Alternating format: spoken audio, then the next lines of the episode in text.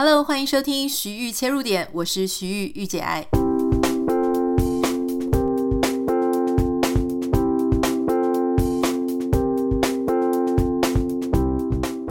Hello，欢迎你收听今天的节目。今天想要跟大家分享一个概念哦，我觉得很有趣，不知道你有没有听过 Quiet Constraint？好，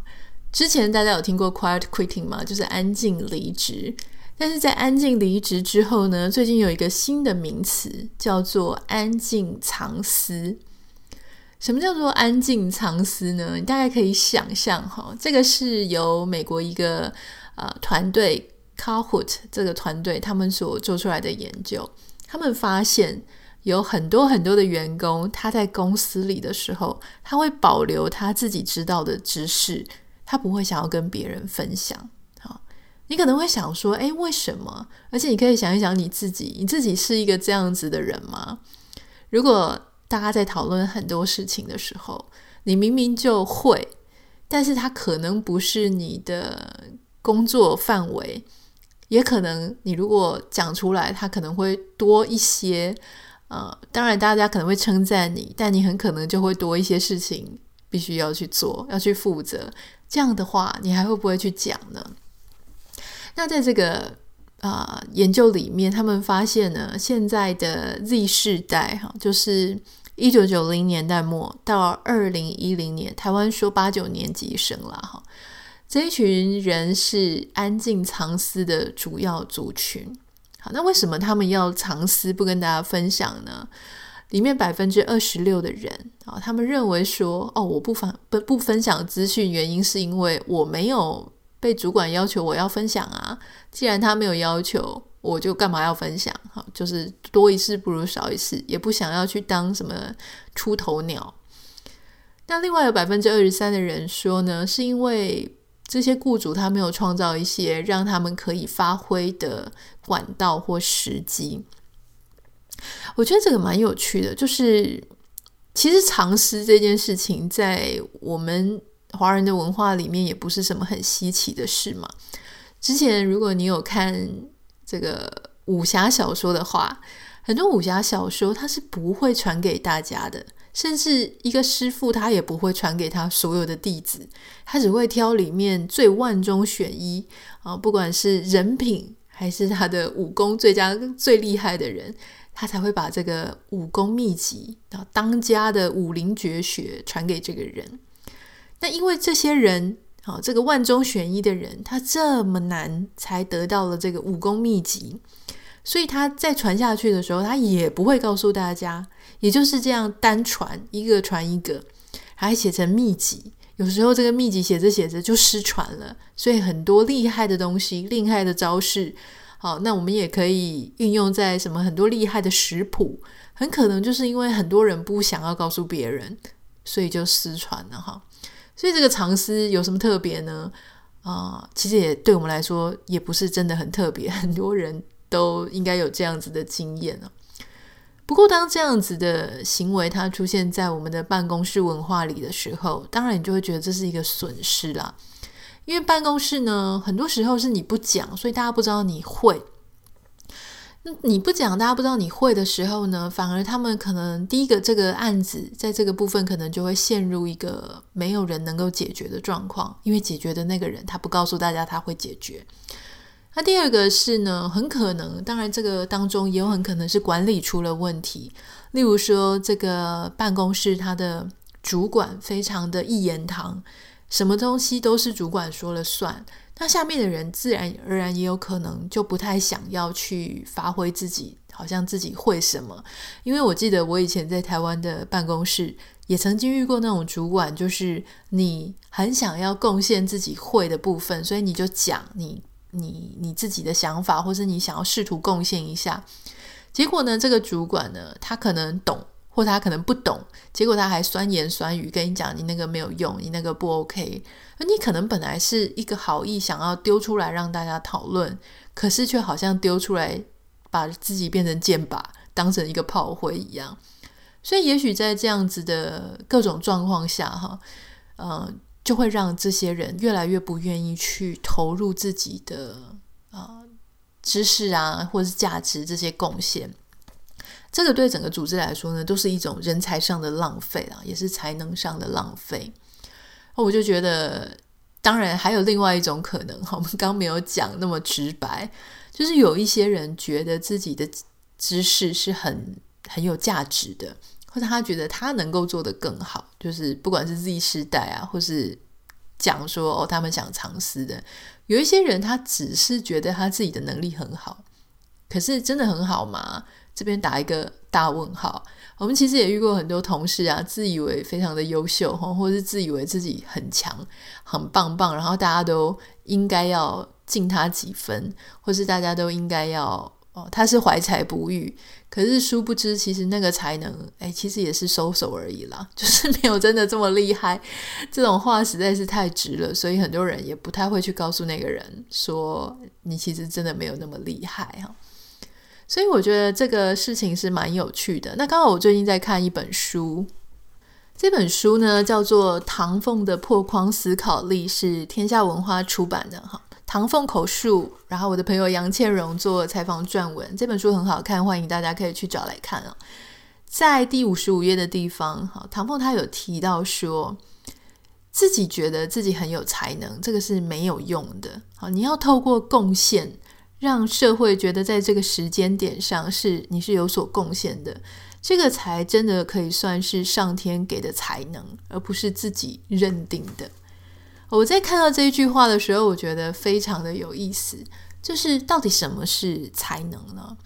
才能它其实你说它很虚无缥缈，确实是啊。好，很多人说你很 you are so talented，你非常的有才能做这个事情，这个才能。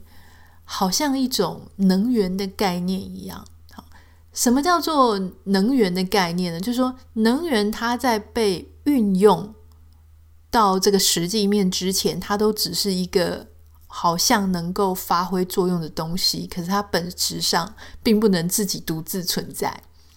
所以，我们说天然气很棒啊，石油很棒啊，是因为怎么样？我们可以拿来开车，我们可以拿来。洗热水澡，我们可以拿来做很多很多发电啊等等之类的事情，所以它很棒，它很珍贵。换句话说，假设今天我们有一个人，他说他很有才能，可是他的才能呢，就一直都没有让人家看到那到底是什么啊？比方说，他说他很有写作的才能，可是他从来没有发表过文章。他说他很有画画的才能，可是他都他的所有的画作都藏在他自己家里。那有人说他很会唱歌，可是你从来没有听过这个人的歌声，你就不知道那个东西到底是什么。然后那个东西对别人可能也没有产生什么影响。可是今天我们想哦，如果有一个人他说他很会画画，然后他在街头啊，他可能不是用卖画为生，他可能是找到一些，例如说啊游民啊，或是一些小孩啊。啊，或是一些热恋中的情侣，然后他说：“我可以帮你们画画吗？”然后他画了画，送给对方，让对方觉得很开心、很温暖，感觉到被肯定。这也就是说，他的才能做出了实质的输出之后，还得到了一些回馈，跟整个社会上有很棒的影响。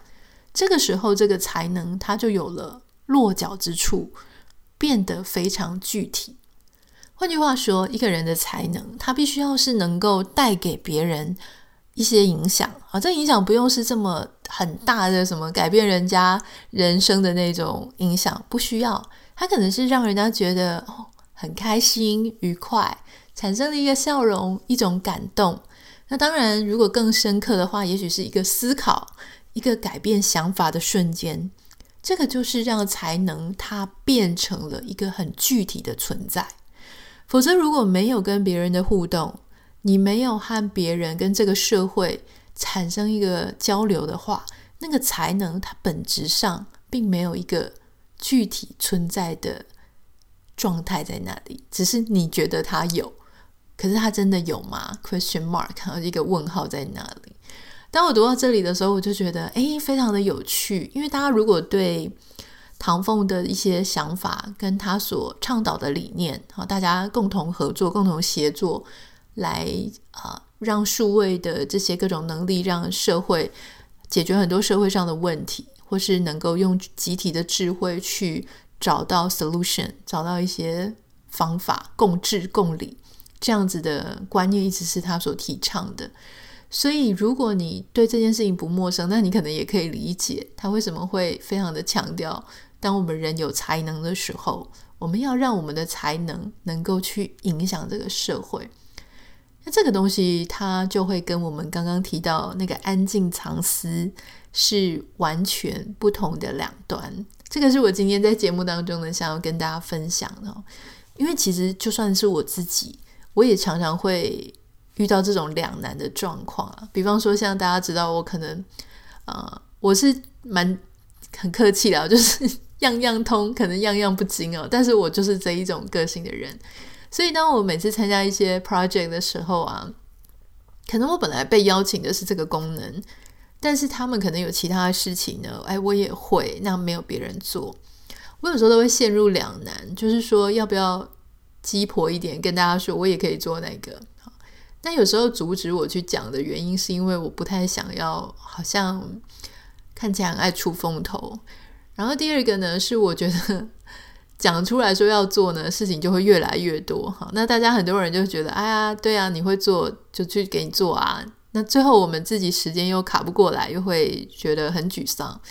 所以这个时候就会很两难。不知道你有没有跟我一样的困境？哈。不过在看到这个《唐凤》这本书，然后还有再去做今天的思考的时候，我觉得也许我之后的想法会不太一样。就是假设我有这个才能，我就应该要让它具体的实现下来啊！不管是帮这个 project，或是帮整个大家的案子，能够呃让这个社会有更多的好的影响，或是怎么样，至少我稍微投注一点我自己的才能，让它变成实际上的。具体的存在之后，诶，我这个自我价值的肯定和自我的这个才能的肯定，它同时也会被表现出来。这个是我自己的 learning 啦，在这里也鼓励大家哈。如果说你也是一个偶尔会陷入说 我到底要不要这么鸡婆的去做这些事情，那也许你可以想想看，你帮助的并不是别人而已，你帮助的还有就是你去。你的才能，它有一个落脚跟安身之处。今天的节目比较短，但是我想要跟你分享，我觉得这个是一个很重要的概念。如果你对我刚刚谈的这本书有兴趣的话呢，唐凤的破框思考力，它是天下文化出版的，也欢迎大家可以去找这一本书。好，如果想要跟我分享任何的你的想法，或是有什么问题想要问我，可以私讯到我的 Instagram 账号 Anita 点 Writer A N I T A 点 W R I T E R。那拜托大家在 Apple Podcast 帮我们留下五颗星，然后欢迎来跟我写信分享和交流。那就下次见喽，拜拜。